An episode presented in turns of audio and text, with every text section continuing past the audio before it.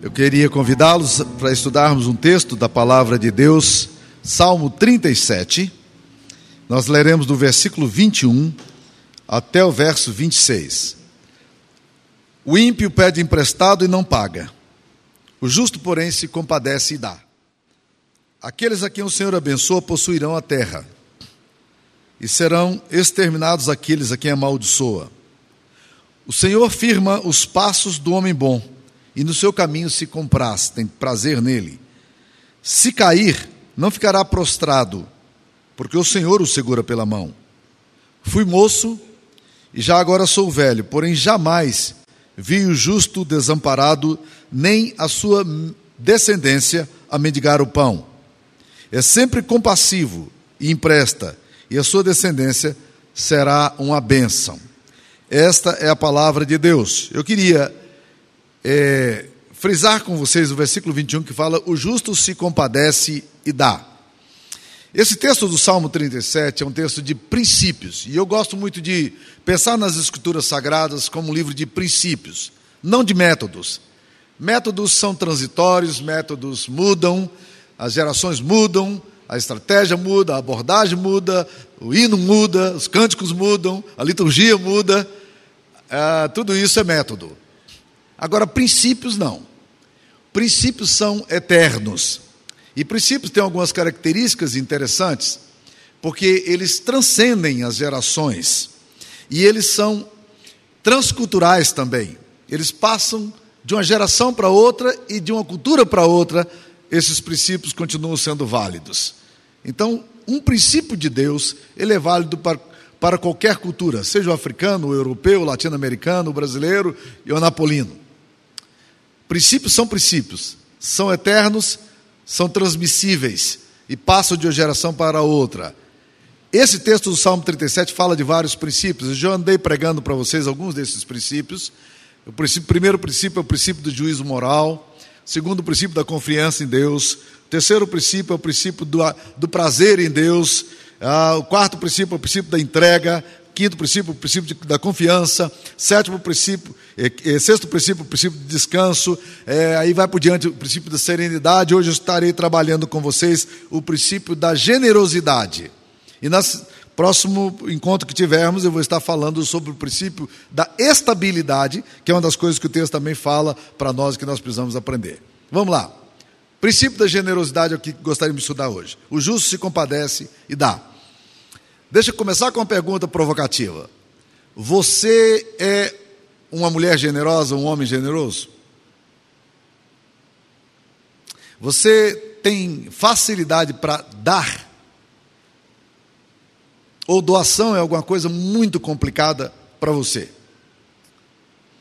Ah, uma coisa que é meio assustadora para nós que achamos que somos uma nação tão empática, tão solidária, o povo brasileiro é um povo amável.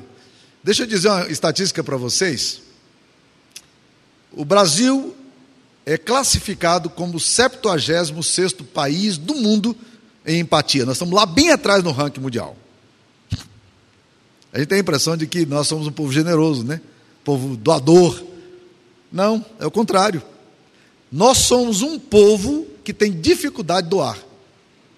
E somos o 76 país nessa, nessa tabela. É um ranking muito complicado, muito dolorido. Isso certamente tem a ver um pouco com a cultura que nós temos. Não, não faz parte da cultura brasileira a doação. Isso tem a ver com um pouco da religiosidade, né? E muito mais dificuldade nós temos, não só com doação, mas, por exemplo, com trabalho voluntariado. O brasileiro não gosta de trabalho voluntariado. Ele gosta de fazer aquilo que Iago Martins, um pesquisador batista, fez muito bem a colocação, ele pesquisou sobre esse assunto nas igrejas evangélicas, ele diz que a igreja evangélica, ela gosta muito de um entretenimento moral na questão da generosidade.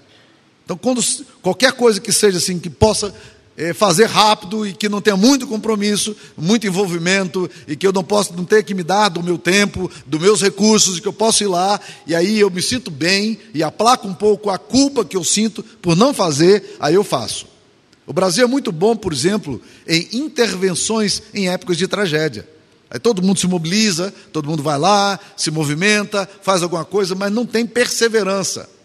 Uma das coisas mais difíceis que você tem em trabalho com a igreja, é, é, no trabalho voluntário, é voluntariado, é exatamente isso. Porque quando a gente pergunta às pessoas, vocês podem, vocês querem se dispor para um trabalho voluntariado, em geral as pessoas se mobilizam, apaixonadas e emocionadas com o projeto, mas você pode estar certo que, que isso não significa que vai durar muito. O trabalho voluntariado não é uma coisa muito comum entre nós também. Então nós não somos generosos nem nos recursos que temos e nem somos generosos no nosso voluntariado. Isso faz parte da cultura brasileira. E a falta de empatia vai, é, vai manifestar-se, vai refletir-se muito nas coisas concernentes ao reino de Deus.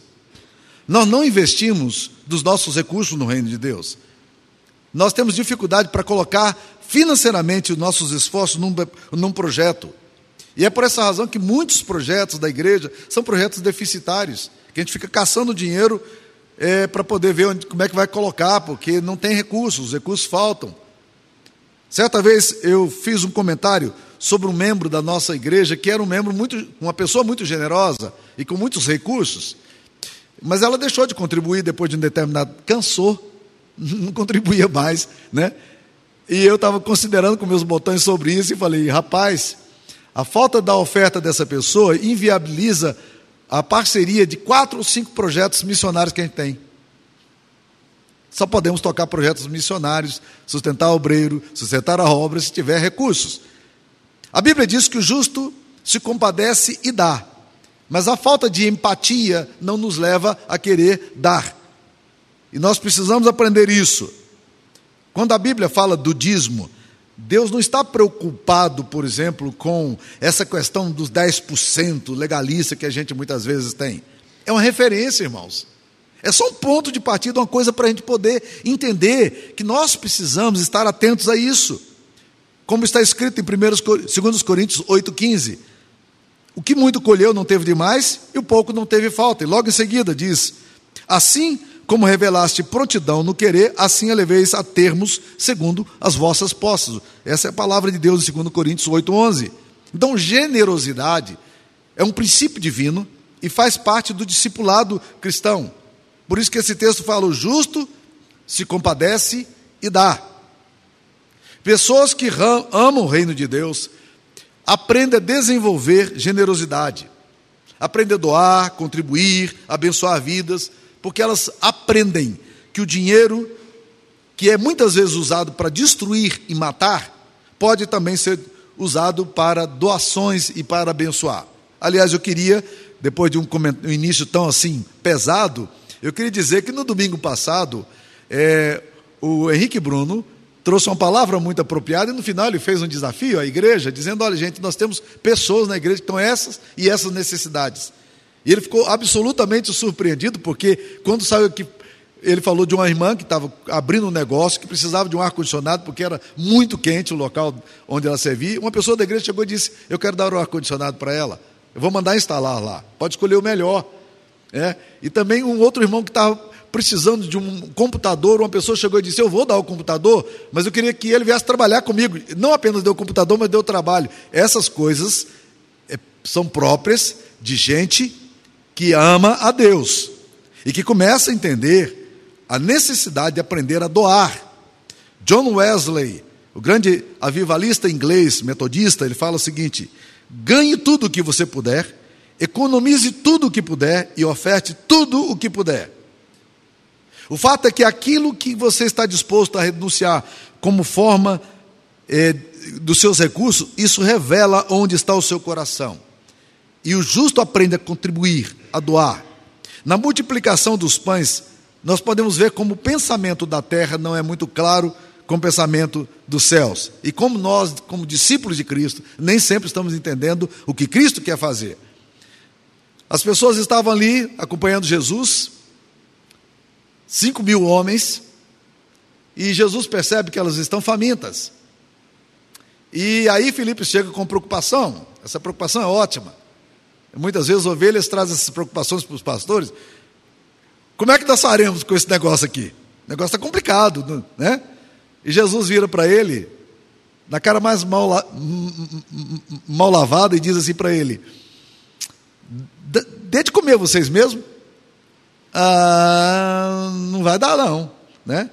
Onde nós acharemos lugar para comprar pão? Não temos dinheiro. É, Judas é o tesoureiro, mas as nossas reservas estão baixas. E, e, mesmo que achasse, como é que a gente vai achar um supermercado para comprar para 5 mil pessoas comida para alimentar todo mundo?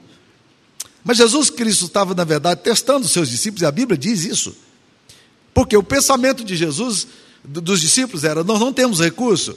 O pensamento de Jesus é: os recursos, quando trazidos para Deus, eles são multiplicados. E Jesus, então, começa a fazer uma coisa maluca. Ele manda as pessoas sentarem na relva, cinco mil homens, sem contar mulheres e crianças, e aí elas se assentam em grupos pequenos, e Jesus, então, pega os cinco pães e dois peixes que um menino, um, um aprendiz ali de Jesus, um discípulo de Cristo, estava ali com cinco pães e dois peixes, era o único prevenido. Ele provavelmente era filho da minha mãe, porque a minha mãe, quando a gente ia para a festa, ela falava: leva o lanche, né? porque vai que esse negócio atrasa e vai complicar. Está aí, a mãezinha mandou os cinco pães e dois peixes para aquele menino, foi o único que levou. E aí Jesus então pega aquilo ali, apresenta a Deus e ora e manda distribuir. E ele distribuiu e não acabava. Pelo contrário, Jesus depois no final diz: junta o que sobrou e ainda juntar os doze cestos. Estão, estão percebendo como na lógica de Deus, como a forma de Deus trabalhar é uma forma muito diferente da forma como a gente trabalha? Quando a generosidade e dependência de Deus, nós vamos experimentar milagres. Porque no reino não há escassez. Onde há doação e partilha, não há escassez. Então, por que, que nós devemos ser generosos? Primeiro, antes de mais nada, nós devemos ser generosos, porque este é um princípio divino. Leia a palavra de Deus com atenção. Muitas pessoas ficam meio assustadas com a questão do dízimo. Ah, pastor, esse texto aí na Bíblia não ensina isso. Deixa eu dizer uma coisa para vocês: no Antigo Testamento, a palavra dízimo aparece 32 vezes. E no Novo Testamento aparece oito vezes. E nas oito vezes que aparece, sete vezes só na carta aos Hebreus. Agora, o que é interessante, uh, quando você vai lendo a palavra de Deus com atenção, você percebe em Mateus 23, 23, que Jesus vira para os escribas e fariseus e fala assim: Ai de vós, escribas e fariseus, porque dais o dízimo do endro, do hortelã e do cominho, mas negligenciais os princípios elementares da lei, como a fé, a misericórdia. E aí, e a fé. E ele diz assim: vocês deviam fazer estas coisas sem omitir aquelas. O que, que Jesus está fazendo aqui? Ele está ratificando o dízimo do Antigo Testamento. Vocês deviam ser misericordiosos, vocês deviam seguir a justiça, vocês deviam ter fé, mas vocês não deveriam omitir a prática da entrega dos dízimos, conforme prescreve o Antigo Testamento. Agora, o que é interessante, meus queridos irmãos, as pessoas falam, mas só esse texto Jesus cita, fala de dízimo. Ah, então a gente precisa de mais um texto para a Bíblia para a gente poder se convencer. Uma vez só que Jesus falou, Jesus pode ter, ter errado, equivocado, numa única vez que ele falou, então esse equívoco nós não podemos levar a sério. Então, se Jesus falou só uma vez, então não vale. É assim que nós olhamos as Escrituras Sagradas? Você sabe que o termo igreja só aparece duas vezes na, na, na boca de Jesus? E duas vezes apenas no Evangelho de Mateus, ah, duas vezes é muito pouco, então não vamos usar mais o termo igreja. Essa lógica não é uma lógica coerente com o princípio, com as verdades da palavra de Deus. Portanto, meus queridos irmãos, quando nós usamos um princípio de doação e generosidade, nós estamos, na verdade, aplicando um princípio divino. O povo americano é o povo mais generoso do mundo, e não sou eu que estou afirmando aqui de boca para fora, isso é estatístico. É o povo mais generoso do mundo. Mas quando você olha a cultura do povo, do povo americano, o que, que aconteceu? As raízes daquela cultura estão embasadas o quê? Nos princípios judaico-cristãos. Por isso que o povo americano é um povo que é liberal, com os recursos para poder investir em obras missionárias, enviar dinheiro para fora. A maioria dessas boas igrejas que nós temos no centro-oeste aqui, todas foram com recursos americanos, parte do dinheiro que veio para cá para criar essa igreja aqui foi de missionário americano, então ou, ou inglês. Então, meus queridos irmãos, quando nós é, olhamos, nós somos beneficiários de pessoas que foram generosas conosco na nossa cultura. Você não fez absolutamente nada para que esse templo ficasse pronto. Nada. As pessoas de outrora generosamente o fizeram. Então a generosidade é um princípio divino. Nós precisamos também, como igreja de Cristo, aprender a ser generoso. Você é generoso, você é generosa. Por que ser generoso? Porque o justo se compadece e dá. Ponto. Esse texto seria suficiente para nós. Mas tentando sintetizar tudo isso, eu diria: temos que ser generosos, porque generosidade é um princípio divino. Segunda coisa, nós temos que ser generosos, porque generosidade impacta vidas. Nós precisamos entender isso. Richard Foster, num livro muito bom chamado Dinheiro, Sexo e Poder, ele fala: Vocês já observaram que quando Jesus fala, fala do dinheiro, dinheiro, em Mateus 6, no Sermão da Montanha, ele fala: Vocês não podem servir a Deus e a mamon? Ele não falando, vocês não podem servir a Deus e ao dinheiro? Por que, que Jesus usa mamon? Mamon era um deus pagão, era o deus do dinheiro. Jesus está dizendo: olha, dinheiro é uma entidade espiritual, tem, não é uma coisa neutra. Por isso que o dinheiro mata, meus queridos. E por isso que o dinheiro dá vida. Quando você usa o dinheiro que você tem para ser generoso, para abençoar vidas, para abençoar o reino de Deus, na verdade você está construindo o reino de Deus e você está negando a idolatria muito fácil do nosso coração relacionada à questão do dinheiro. Não é sem razão que o apóstolo Paulo afirma que a avareza é idolatria, como está escrito em Colossenses 3,5. Fazer, pois, morrer a vossa natureza terrena, prostituição, impureza, paixão lasciva, desejo maligno e a avareza, que é idolatria. Se você é uma pessoa avarenta, isso é idolatria. Quando você usa o dinheiro para abençoar o reino de Deus, a sua igreja local, vidas, você está quebrando o domínio e o controle que o dinheiro tem exercido na vida de tantas pessoas e na sua vida eventualmente. Muitas pessoas afirmam que não dão porque ganham pouco. Mas eu já vi muitas pessoas que não dão porque ganham muito. Deixa eu dizer uma coisa para você que diz que não pode doar porque você ganha pouco. As pessoas mais fiéis em todas as igrejas por onde eu passei não eram pessoas que, pessoas que ganhavam muito. As pessoas mais fiéis são pessoas que entenderam o reino de Deus e aprenderam a contribuir. Isso é fidelidade. Porque a fidelidade não depende do quanto você dá, mas do quanto você retém. Você não está entendendo o poder que o seu dinheiro tem para construir o reino de Deus. O justo se compadece e dá generosidade é fundamental. Por isso a palavra de Deus nos encoraja, 2 Timóteo 1,18, dizendo o seguinte: a gente a praticar o bem, sermos ricos em boas obras, generosos em dar e prontos a repartir. Por quê? Porque quando nós damos, nós impactamos vidas. Quando nós usamos nosso dinheiro para a glória de Deus, nós impactamos vidas. Muitas vidas são abençoadas com a sua generosidade.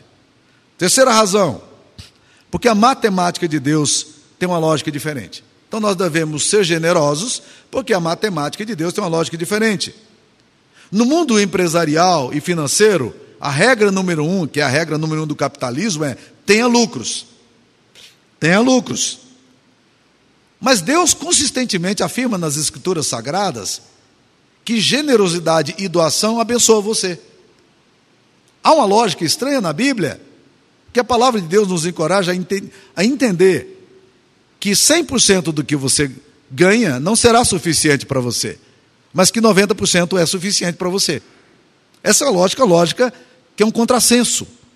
No Salmo 37, que é o texto de referência que nós lemos aqui, ele diz: Fui moço e agora sou velho. Está aí no capítulo 37, versículo 25. Fui moço e já agora sou velho, porém jamais vi o justo desamparado, nem a sua descendência a mendigar o pão. Mas se você não pode parar nisso aqui. Esse texto é um texto muito conhecido, nosso, e é muito citado, principalmente quando as, as pessoas estão passando dificuldade, e fala: olha, jamais vi um justo a mendigar o pão. Mas se você para aqui, você não entende o que o que o texto está dizendo. Olha o versículo 26. Diz aí que o justo é sempre compassivo e empresta, e a sua descendência será uma bênção. Olha que, o que o texto fala: que a generosidade do justo o protege. Quando você é fiel, Deus vai cuidar de você e vai te amparar. Agora vamos olhar o texto com mais atenção. E veremos que que o texto nos descreve uma bênção ainda maior. Porque diz aí: a sua descendência será uma bênção. Quando nós ensinamos os nossos filhos a bênção da generosidade, os nossos filhos também serão abençoados com generosidade. A vida inteira nós sempre ensinamos em casa, Sara e eu, sempre fomos muito enfáticos nessa questão com os nossos filhos. Aprendam a ser generosos, aprendam a doar. Alguns irmãos aqui sabem que a minha esposa é franciscana, né? Para ela nós não teríamos nenhuma posse, literalmente. Eu sou mais difícil nessa área. Eu sou mais, eu tenho aprendido a depender mais de Deus e doar mais. Porque eu tenho aprendido isso nas Escrituras Sagradas. E isso é um exercício de alegria hoje para o meu coração. Mas o resultado é o seguinte: quando você ensina os seus filhos a doarem, e você mostra isso na prática, os seus filhos também se tornam generosos e doadores. E é maravilhoso imaginar isso sendo uma benção para os seus filhos e netos. Porque pais que são generosos ensinam generosidade aos seus filhos e seus filhos serão abençoados por isso. Ensine os seus filhos a serem generosos. Doe, para que seus filhos aprendam a doar. Isso é bênção para a sua vida e bênção para os seus filhos. Cultive generosidade por ser um princípio divino. E é por isso que cristãos sempre ensinaram isso aos seus filhos em toda a história. Esse é o pensamento da igreja reformada, esse é o pensamento dos puritanos, esse é o pensamento dos judeus. Agora preste atenção, meus queridos, na dialética desse princípio. Deixa eu tentar mostrar para vocês o risco que nós temos em toda vez que a gente fala de generosidade. Não dê para ser abençoado, mas dê porque você já se entende abençoado. Em outras palavras, não dê como forma de barganha. Eu vou dar para que Deus me dê. Esse princípio aqui é um princípio terrível que nos leva a um legalismo complicado. Mas dê entendendo que Deus já te tem dado tanto e que você precisa doar, por causa da generosidade de Deus para a sua vida. Olha como é que você inverte a coisa. Ao invés de você dar na base da barganha e da troca, porque você espera que Deus lhe dê, quando Deus, na verdade, já lhe deu, você dá na base da gratidão, como culto a Deus. Eu dou porque Deus me deu.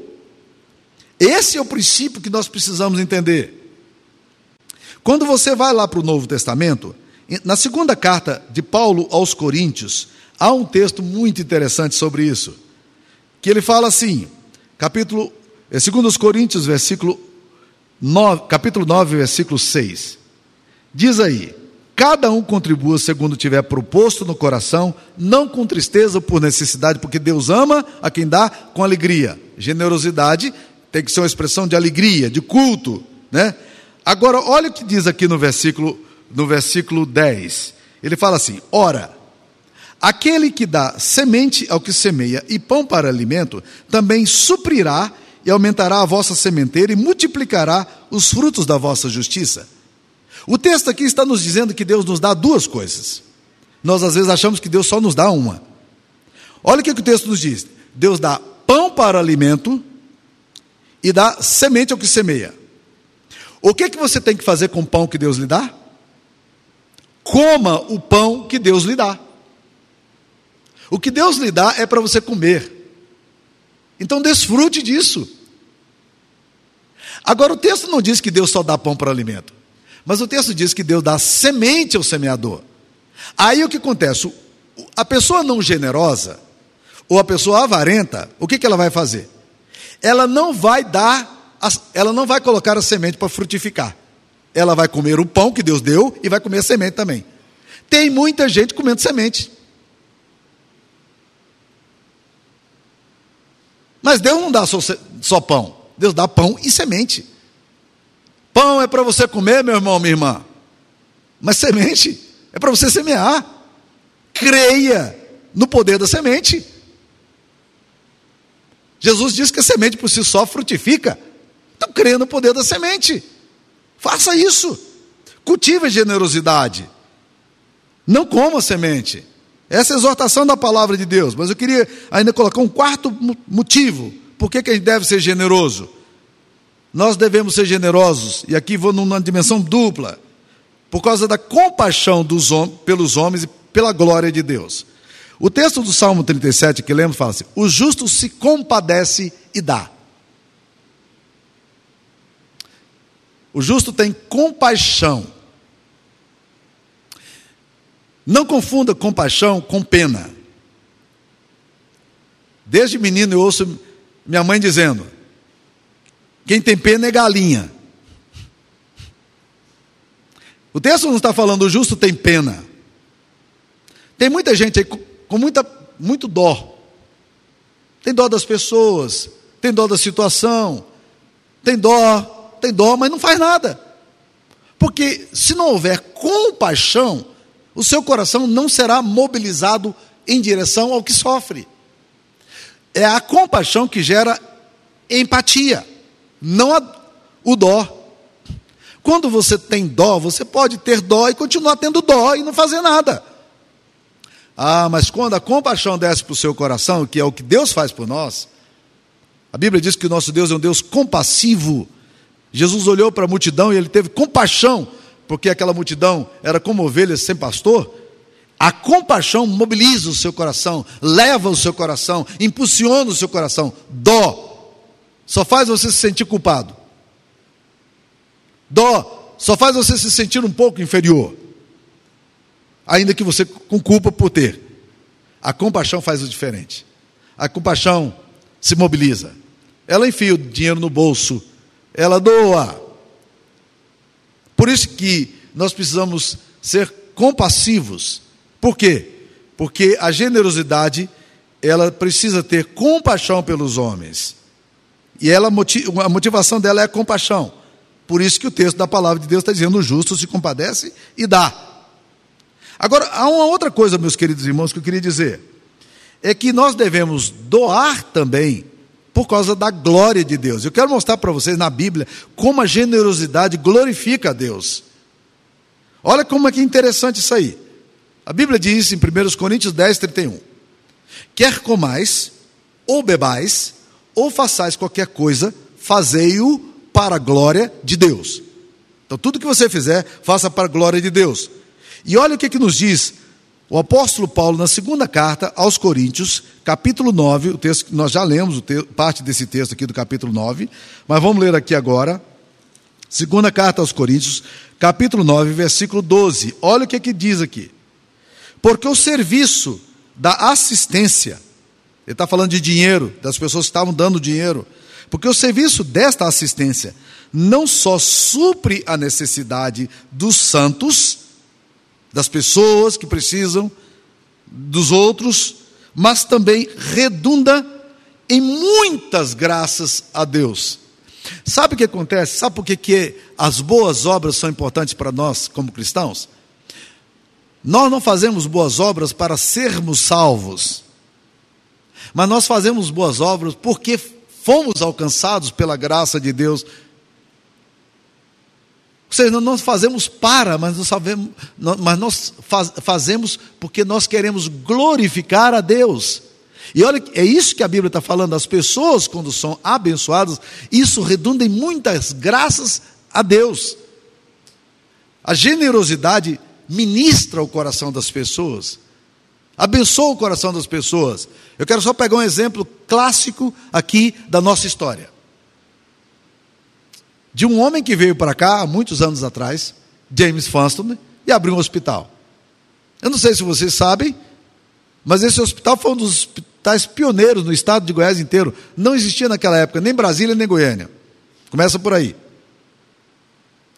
Uma outra coisa interessante: esse prédio que tem aqui ao lado do hospital foi o primeiro prédio construído em todo o estado de Goiás. O primeiro elevador do estado de Goiás foi colocado aqui também. Nesse prédio está aí até hoje. Não entra dentro dele, não, que você cai. Estou brincando, viu, gente? Funciona até hoje. Vocês já pararam para pensar na quantidade de vidas que deram graças a Deus por causa do ministério do Dr. James Foster, que foi membro da nossa igreja, um dos fundadores da nossa igreja? Vocês já pararam para pensar no que isso redundou de louvor a Deus? A gente acha bonito essas coisas, né? Você não acha bonito isso? Eu acho lindo isso. Isso me comove. Por que, ele não faz? Por que, que só os antepassados têm que fazer e nós não podemos fazer? Por que, que nós não imaginamos essa coisa também no efeito multiplicador e exponencial, avançando na, na história que vem? Só tem um caminho, meus queridos irmãos. É o caminho da generosidade, porque o nome de Deus é glorificado através da generosidade. Quando nós damos, nós glorificamos a Deus através dos nossos recursos. Vamos ser bem claros. Deus não precisa do dinheiro que você dá a Ele. Nunca precisou. Quando você dá o seu recurso, você apenas está expressando o quanto você entende da generosidade por aquilo que Deus tem feito por sua vida. E quanto os seus recursos podem aliviar o sofrimento humano e podem trazer glória para o nome de Deus. Eu iniciei esse sermão perguntando: você é generoso? Isso se aplica a missionários, isso se aplica a pastores, isso se aplica à liderança. Nós precisamos aprender a ser generosos. Então, para concluir, eu queria fazer três colocações. Primeiro, se você não é generoso, indague ao seu coração por que é que você não tem conseguido dispor parte do que você tem para glorificar a Deus. Por que, é que você tem tanta dificuldade em mobilizar os seus recursos para o reino de Deus? Não venha me dizer que você ganha pouco. Esse discurso não funciona. Ah? Segunda coisa, não desanime se você acha que a sua generosidade não está valendo a pena. A Bíblia diz uma coisa interessante em 1 Coríntios 15, 58. Portanto, meus amados irmãos, sede firmes e inabaláveis, sempre abundantes na obra do Senhor, sabendo que no Senhor o vosso trabalho não é vão. Às vezes a gente cansa de ser generoso, de ser bom, de ser de doar. Não faz isso não. Sede, portanto, meus amados irmãos, sede firmes e inabaláveis, sempre abundantes na obra do Senhor. O trabalho de vocês não é vão não. Terceira coisa que eu queria dizer. Considere a obra de Cristo para você ser generoso. Você não é generoso por, não deve ser generoso porque você toma a iniciativa da generosidade. Mas você se torna generoso porque você entendeu a generosidade de Cristo por você. O apóstolo Paulo, na segunda carta aos Coríntios, capítulo 8, versículo 9, diz assim: Pois conheceis a graça do Senhor Jesus Cristo, que sendo rico se fez pobre por amor de vós, para que pela sua pobreza vos tornasseis ricos. O que nos motiva a ser generosos não apenas com os nossos bens, mas até com a nossa própria vida, é a compreensão da obra de Jesus. O que Cristo fez por nós. Ele é o nosso modelo. Por que, que Jesus foi tão generoso com você e comigo? A Bíblia diz: foi a graça dele. E a graça é um dom inefável, é um favor imerecido. A compaixão de Jesus ao ver a nossa miséria e morrer por nós. Ele nos amou. Então nós apenas respondemos ao amor de Jesus. Não é isso que, primeiro, que João diz, já velhinho a sua igreja? Ele fala, nós amamos por quê? Porque ele nos amou primeiro. Então a expressão do nosso amor apenas é um reflexo da compreensão que nós temos do amor de Deus por nós. Ele nos amou. Ele viu a situação angustiante da nossa existência.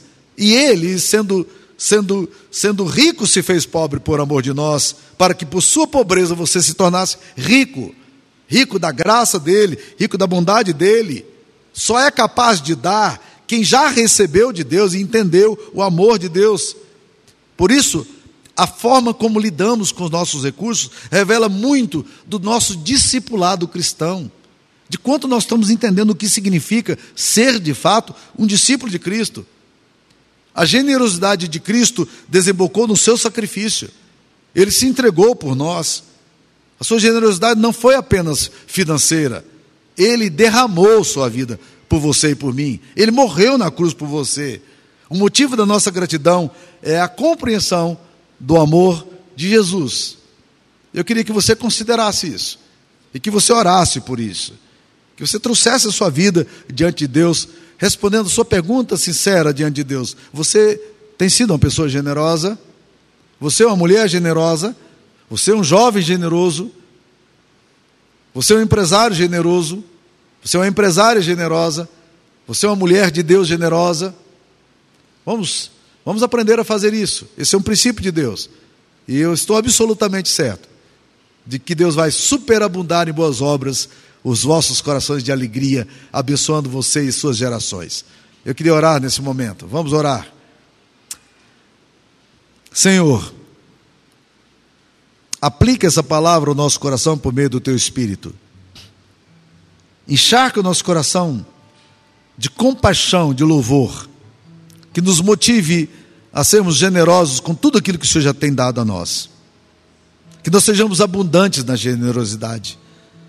Que nós saibamos multiplicar tudo que o Senhor nos tem dado em gratidão e expressão de louvor ao Senhor. Que vidas possam ser transformadas com os bens e recursos que nós disponibilizamos para a honra e glória do Senhor Jesus. Amém, Senhor. Amém.